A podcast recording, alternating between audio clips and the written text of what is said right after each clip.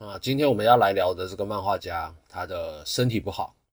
所以他的读者为了拯救他，发起了拒看啊。这个就是我们知道这个老师画的太辛苦了，为了不让他英年早逝，我们现在开始拒看他的漫画。但是这个拒看的活动最后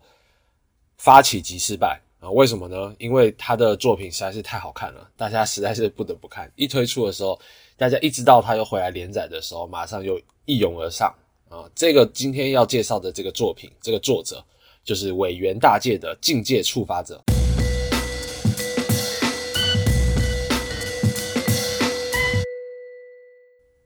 那这个《境界触发者》，它是二零一三年的时候开始连载，啊，是尾原大介的代表作。基本上，这个尾原大介他这辈子就两部震惊的连载啊，一第一部是他在比较早二零零九年的时候。连载的超级灵犬莉莉安塔尔啊，网络上也有人翻聪明的狗狗莉莉安塔尔啊，但也是一个科幻的故事，主要是讲一个能够将人心化为现实的一个会说话的狗狗啊的故事。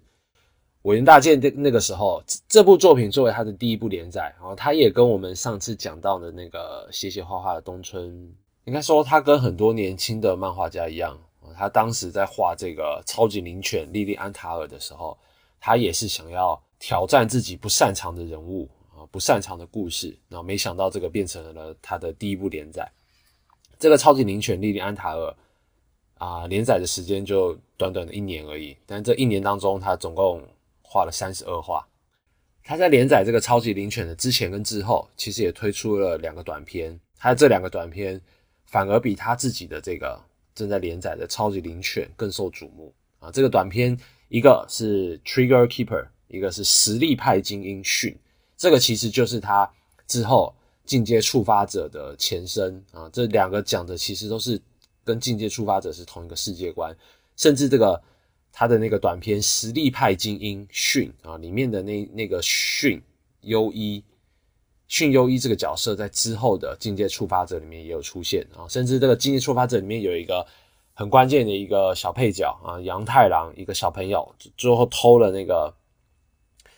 偷了那个训优一他的武器的一个小朋友啊，那个小朋友他在后面啊，包括这个训优一他们在境界触发者。这个本片里面也有出现啊，所以其实作者他在二零一一年的时候，他推出了这个短片，或者说他在二零零九年的时候推出了那个 Trigger Keeper 的那个短片的时候，他就已经构思好他之后这部红片半边天的境界触发者啊这部作品的世界观，在那个时候就已经有雏形了，所以他前后是大概花了啊，从他第一部短片出来前面不知道花了多久，就以他那个第一部短片。做联想的话，那大概是前后四年的时间，他花了四年的时间，先推出了两个短片，然后才开始了他境界触发者的这个连载。我相信这个故事他一定是想了很久，这个世界观他一定是不断的验证验证，然后不断的去修改，不断最后去完善他的这个境界触发者的这个世界观哦，因为真的是非常的完整，大家会这么喜欢尾原大界，甚至把他的这个境界触发者。奉为他的神作，而且委员大介他不管他是生了什么病，他动过肠胃手术，然后他自己本身是患有神经根性颈椎病啊，就是他的他的脖子会一直神经痛啊，那个那个是很难过的，而且这种病如果你严重的话，有可能会手臂麻木啊，肌肉萎缩，甚至四肢瘫痪，所以是非常严重的病。他就是在这种真的没有办法，他原本一开始这个。作品是二零一三年的时候在少年 Jump 啊上面连载的，大受好评。但是到二零一六年的时候，连载了三年之后，他却突然不行了。然后就是那个时候，编辑部也帮他发了一个 Twitter 出来说，老师他去动手术了，然后而且他需要长期的静养，所以真的没办法休刊了。结果没想到这一休就是两年，所以那两年期间，大家都一直在等《境界触发者》什么时候才出来。一直到二零一八年的时候，这个委员大介他才终于又回归啊，那个时候强势啊，强势的又回回到连载当中，但结果转没几期，作者身体实在是不行，但他又想要继续画，但他已经没有办法再像以前那个样子周刊连载了，所以少年 Jump 他们也很贴心，因为毕竟现在这个委员大介他现在是大老师了嘛，哇，他凭着这个境界触发者成为了第一线的漫画家啊，所以他们就很贴心的把他转到月刊去了。从二零一八年开始就转为到 Jump Square 月刊上面连载，啊，这个现在就还在稳定的连载当中，只是最近也因为这个样子啊，所以最近这个委员大街他只要一休刊，他其实在二零一九年的时候还是有在休刊过一次，他在一休刊的时候大家就非常的紧张，然后就在想，哇靠，这个会不会是老师又不行了，又怎么样了？但编辑部也都会特别，每次他休刊的时候，编辑部都会。好好的出来跟大家解释，这次老师怎么了？怎么了？二零一九年那一次，哎呀，有一点严重啊！听说好像是肠梗塞，而且这个肠梗塞是因为老师之前把胆给切掉了，所以对不起老师。但是我们也因为经过这篇报道，我们才知道啊，他现在是肠梗塞。肠梗塞是因为他之前把胆给切掉了。什么？他原来之前也动了胆的这个手术吗？啊，所以委员大介他真的是。身体状况真的是蛮糟的啊，至少比其他的漫画家比起来的话，他因为身体原因休刊的次数、休刊的那个时间，让读者们都非常的担心啊。所以现在委员大介他只要一休刊，然后大家都会特别的紧张。大家会这么紧张呢，就是因为这个进阶触发者啊。我们现在先来，如果你有看过这部漫画，那你一定也会被他的世界观、被他的故事给吸引，他故事讲的真的非常的妙，非常的好。如果你没听没听过没看过他的漫画的话，我们现在来跟你大概稍微讲一下，顺便我们来讨论一下里面其中几个我们很喜欢的角色啊。第一个啊，我们这个故事啊，境界触发者，他的原名其实叫做 World Trigger，世界扳机啊，不知道在讲什么东西，所以作者的画风是基本上是。我觉得大家自己的风格啦，有一点可爱，然后里面常常角色比较悠闲的时候会出现那个三字嘴，然后这个三字嘴是哆啦 A 梦里面非常大雄，他每次刚睡起来的时候的那个眼睛就是三字眼，然后嘴巴有时候也是嘟嘟的那种样子，然后那个三字嘴，这个委员大介他也非常喜欢用这个三字嘴啊。除此之外，他的画风基本上没有问题啊，他我个人是蛮喜欢的，因为。非常的精准啊，非常的线条也很简单，看起来一看就是委员大介画的东西。缺点是我觉得他的女生画的都差不多，所以女角的辨认性比较比较低一点啊。但战斗场面啊、故事的讲解啊、分镜什么的都是没有问题的啊。委员大介他有他自己画画的风格，总而言之，对他的故事的讲述是完全没有影响，甚至有时候是非常加分的啊。这故事讲的是有一个叫做三门界的地方。啊，这是一个日本的一个城市啊，大家应该是一个架空的城市啊，在山门市这个地方啊，有一天突然一个很大的像黑洞一样的东西打开了啊，这是一个通往异世界的门，然后从这个门当中就来了很多大怪物，然后他们把这个大怪物称呼为境界名，啊，大怪物就出来闹啦，然后大家就不知道该怎么办，怎么会突然打开了在日本的一个城市当中打开了个异世界的门。可是不久之后，就出现了一个神秘的队伍。这个神秘的队伍，他们把这些就从异世界的那个门跨越那个门而来的那些大怪物都给制服了。然后他们这个组织啊，是人类组成的一个组织，他们称呼自己叫做 Border，Border 就是边境守护者的意思。然后这个边境守护者这个组织呢，就在异世界的门啊，这个。异世通往异世界的这个突然打开的这个门旁边建了一个很大的要塞，一个基地，然后他们就在那里面，在这个基地里面扎根，然后每天培训学员，就是为了就近的保护这个世界，啊防止异世界那边的门一有怪物出来，他们就出动他们的边境防卫队，然后把这个异世界来的这些怪兽给消灭。大家不知道这个门哪里来的，然后大家也都不知道 Border 这个组织怎么会突然冒出来了。事情就这个样子，没这个样子就过去了四年。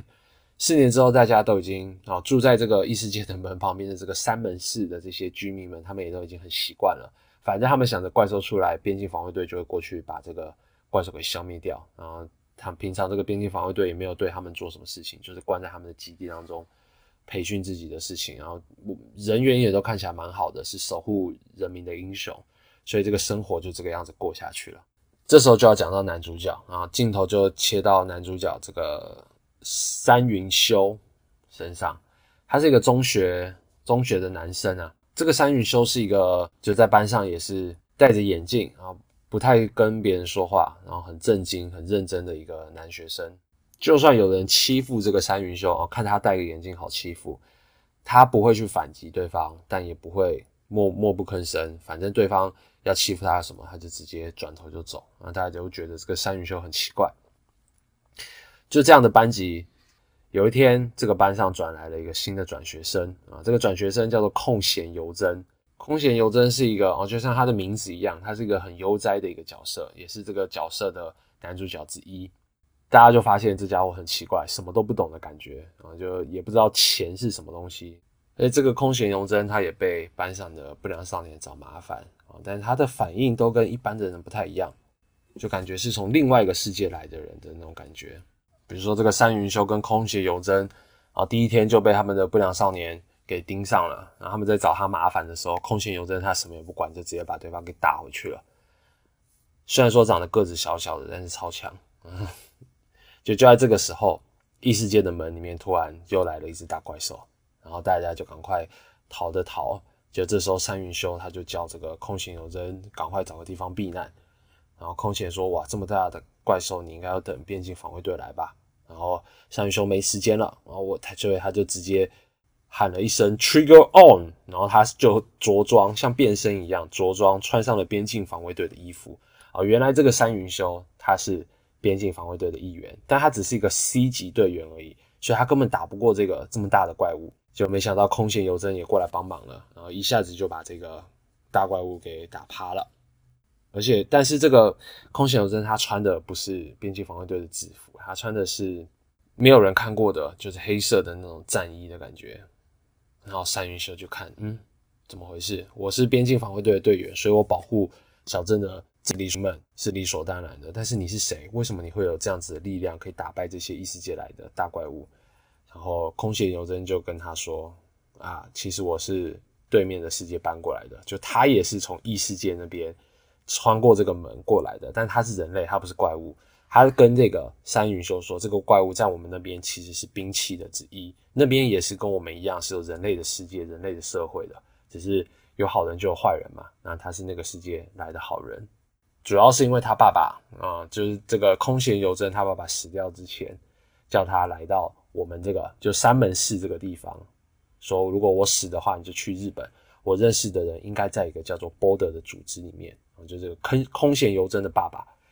临死之前叫空闲游真跨过这个异世界的门，来到这个三门市，然后加入这个 Border 的组织。男主角三云修他本来就是这个组织里面的人嘛，所以他们就。一起经过这个事件之后认认识了彼此，他们就一起回到了这个 Border 的这个基地里面。然后从这一回开始，就一直在讲这个 Border 基地里面它的构成是怎么样的，就是它里面的这个组织平常都在干什么事情。他们其实基本上每天就在训练，但他们训练不是拿真刀真枪，他们是透过一个叫做三离子体，就是有点类似。有点类似，我觉得有点类似《火影忍者》的查克拉的那种概念，但是他们这个三离子体是，就他们可以化成三离子体，然后用三离子体来战斗。但三离子体长得就跟本人一样啊，平常其实你根本分不出来这个是本人还是三离子体，因为只有在打架的时候，你突然看这个人头被削掉了，哇，你想说哇靠断头了哦，不是，是三离子体大量破损，必须紧急拖出，然后他们就嘣回到那个。就像在虚拟世界一样啊，死掉了之后就就登出下线的那种感觉，所以也是因为这个样子，所以这个漫画里面虽然说打斗场面非常的多，但一点都不血腥，因为他们里面基基本上打架就是平常在基基地里面训练的时候，啊训练的话都用的是三离子体，那就算他们被断手断脚啊断头啊什么的，那都只是三离子体损害而已，就像。虚拟人物的角色受伤了，那你就直接登出下线，去一个光束直接回到那个基地里面的那种感觉。但它里面的那些打斗啊，重点的是它这里面打斗的机制，它的武器，这个就是我原大街创造的这个境界触发者这个世界有趣的地方啊，就是他们这里面 BOD 这个组织呢，他们平常打架啊都是用用的是触发啊，这个东西叫做触发，触发其实是。原本是境界名，就是对面异世界对面那边的一个那那边的文明所使用的技术。触发这个东西，其实在我们的人体身体里面本来就会产生三离子啊，像在心脏旁边有一个小小的器官，它会一直产生出三离子。那三离子这个东西一旦被呃，比如说武器导出来之后，就可以变成剑啊，可以变成手枪啊，可以变成狙击枪啊，可以变成什么？就是它是一种能量啊。其实我跟你说，就像火影忍者的那个查克拉一样，这个触发是一种能量啊，这个能量必须要。用一些技术来把它转换成武器，啊里面就是在讲这些武器，他们平常的打斗用这个触发在打斗，然后用这个触发来砍那些异世界的怪。那但基本上除了前面几章有前面几话，就是很认真的把异世界的那个怪物给打回去，然后甚至跟异世界那边有一些战争上面的一些交锋什么之外，大部分时间都是在 Border 的这个基地里面，然后大家互相打排名战。然后打排名战这个是非常有趣的，打排名战打了好几年了，我的天啊！但大家都非常喜欢看这个排名战，因为里面每个人用的武器都不一样。比如说这个触发，我刚刚讲的这个触发，它可以用在呃近距离的格斗上面，比如说刀啊、剑啊这种的啊，他们的不叫刀，不叫剑，他们的叫虎月或者是悬空或者是幻勇这种，很多。啊，就是悬悬空，其实就胡月，其实就是像枪那种用戳的那种。然后悬空的话，就是那种超级大的武士刀。而且里面每一个，就是每一个角色都会有他自己擅长用的东西。比如说这个是擅长近距离的，然后他的悬空非常厉害，要小心他的大刀砍过来。然后里面还有这个触发也可以化为蝎子，蝎子的形状啊，就一些。很特殊的一些武器，比如说在脚上面的刀，或者是那种可以伸缩的，他们叫做蝎子的一种可以伸缩的，像蝎子的尾巴的那种那种武器。然后也可以化成，当然也可以化成狙击枪啊，你可以利用狙击枪射出你的触发，然后就会变成什么美特拉、毒蛇或者猎犬这种追踪弹，或者变化弹，或者炸裂弹这种强化炸裂弹。各种不同的子弹会突然打到一半转弯，然后去追踪你的那种子弹，这些都是可以用触发打出来的，也可以用狙击手。里面有一个角色啊，里面的应该算是女主角吧，因为她最后是那个山云修跟空行游真的队员，叫做羽曲千家啊。这个羽曲千家就很可爱，小小只的。然后他的弱点是他不敢，他虽然说这个羽曲千家在队伍里面担任的是狙击手，但是他不敢。射人，因为他不敢把枪瞄准，他不敢把子弹打到人身上。可是这个羽曲千家呢，他的三离子能力超级强，强到什么程度？强到地图炮的程度。什么是地图炮？别人打出来啊，比如说我们拿筷子来做比喻好了，别人打出来用那个狙击枪打出来的那个触发，就像一根筷子一样细细的，触射到别人的那个别人的身上。但是羽曲千家用同样的子弹，同样的武器。他因为他的触发，他的三离子能力太强了，所以他打出来的是像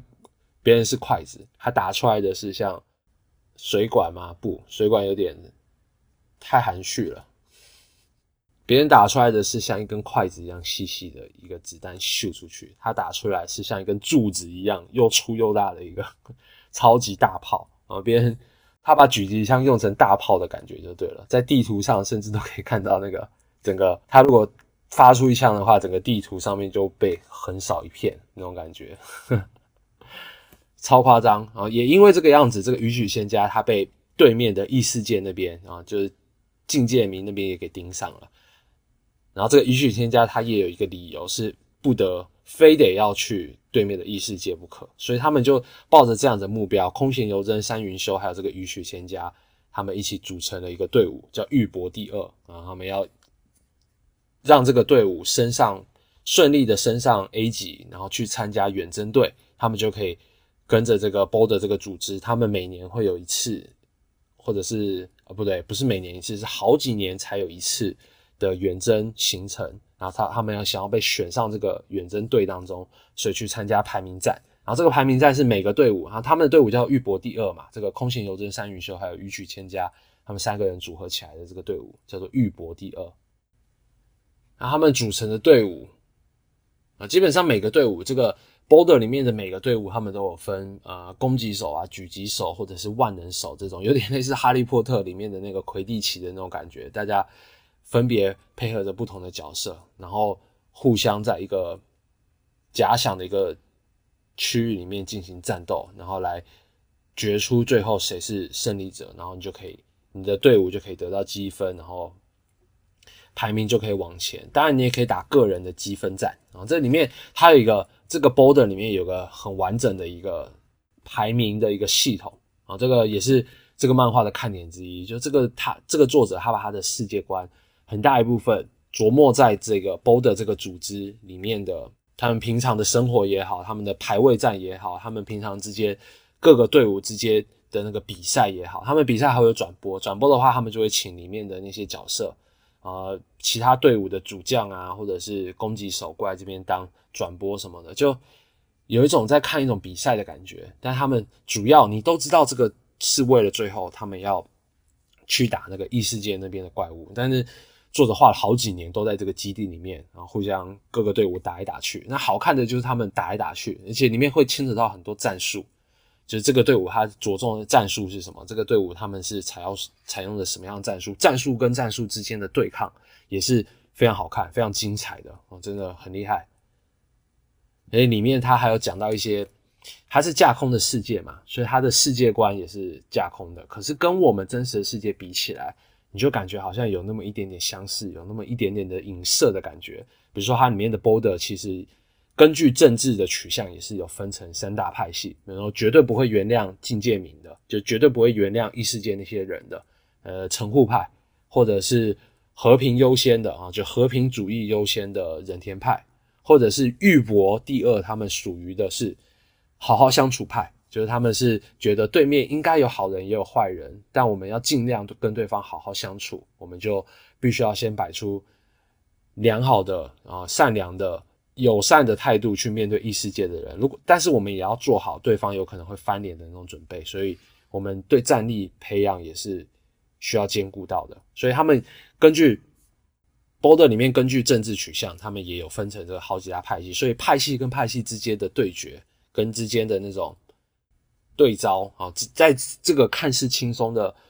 战斗漫画当中也会出现的啊。除此之外，他们在这些生活在这些比赛、这些排名战啊，还有异世界的压力啊，还有平常人与人之间的相处啊，派系之间的纠葛之外，也会有一些关于友情还有爱情的描述。有有时候也是，甚至有有一几段是描写那个忠臣的君臣之间的那种关系的，因为他们之后有又俘虏到了一个修嘛，这个修最后也加入了他们的。那个玉博第二的这个队伍里面，他也是异世界来的人，但他其实是因为那次的战争被抓来的一个俘虏，然后最后也变成了他们的好战友的那种感觉，非常精彩啦。很，你看到这个境界出发者的时候，你很难想象这个作者他之前画的就这么严谨的科幻故事，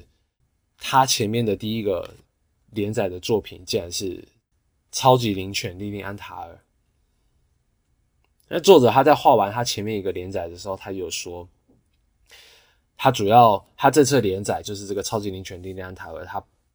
一开始只是想要挑战自己，但没有想到他越画越觉得，因为他本来不擅长画这种好孩子的角色，他的出道作是一部很黑暗的一个科幻故事，人说科黑科幻恐怖故事，所以他一直知道他没有办法画这种好孩子的角色。所以他才尝试了这个超级灵犬的这个故事，啊，没有想到成为他的第一部连载，而且蛮受好评的。可是他真的想画的还是境界触发者这样子的故事。可是也因为超级灵犬弟弟安塔尔那时候的修炼，所以让他可以把那个时候的轻松的这个氛围带到了这个境界触发者里面。不然的话，很有可能这个境界触发者在这种世界观之下，很有可能会是很沉重的故事。然后如果很沉重的故事，那就不叫做境界触发者了。因为今天出发者他就是，虽然说是在战斗，虽然是虽然说是战争，然后各种争夺各种什么，但他一直从头到尾都一直弥漫着一股轻松的气氛。这个轻松的气氛在战斗漫画当中是非常非常少见的。目前为止，我觉得做的最棒的就是可以在战斗王道作品之中啊，这种科幻的沉重的末日骑士战斗漫画的那种感觉当中，从头到尾都带着一股轻松的气氛，看起来一点负担都没有，会让你一直想要再看，不会让你觉得哎呀这个故事好沉重什么什么的。虽然说有时候是一点沉重的剧情走向，但还是弥漫着一种轻松的氛围。我不知道是不是作者的画风的关系。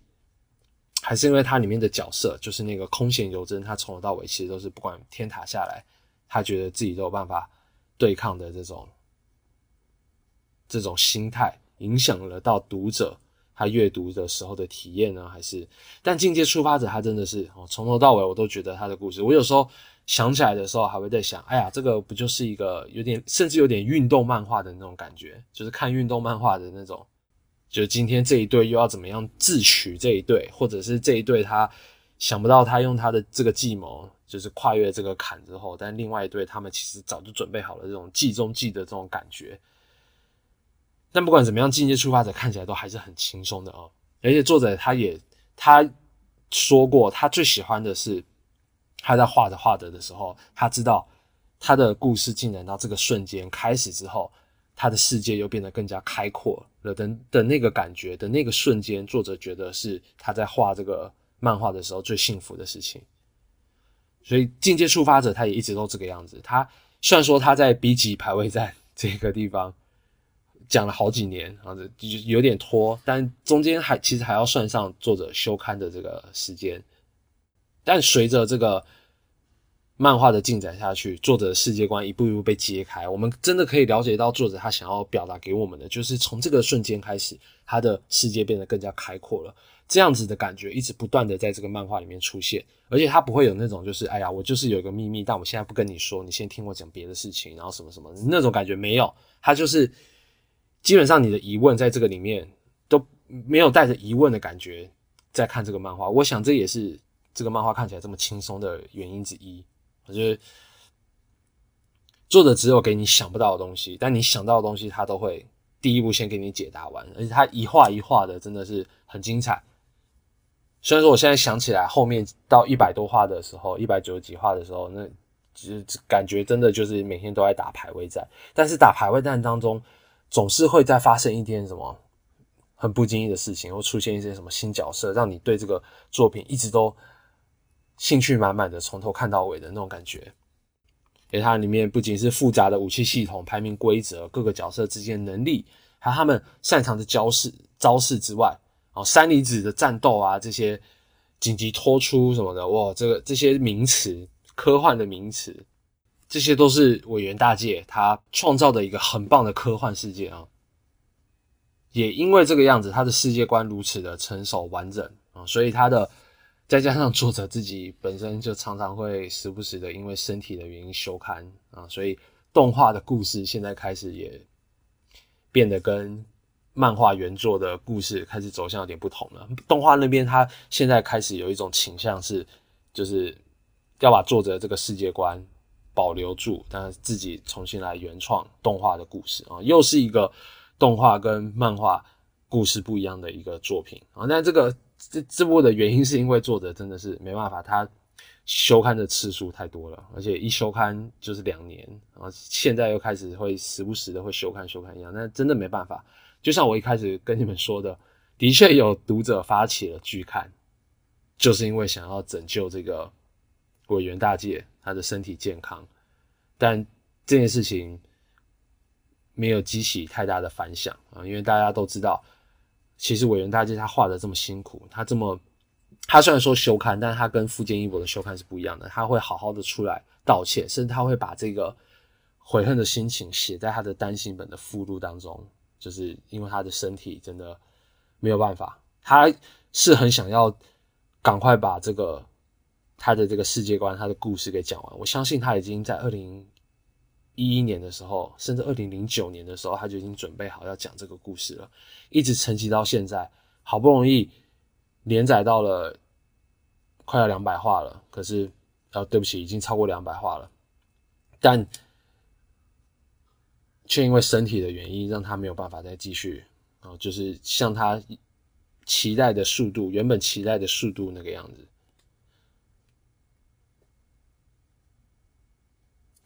所以真的是且看且珍惜啊！而且希望这个委员大介他不管怎么样，还是希望真的诚心的希望他可以把这个进阶出发者这个故事给好好讲完，因为现在故事好不容易就是打完了排位战，然后已经确定了要出去远征了，然后接下来可能就是要讲远征篇。远征篇的话，就是要讲到就是要讲到境界明那边的事情了。哇，这这。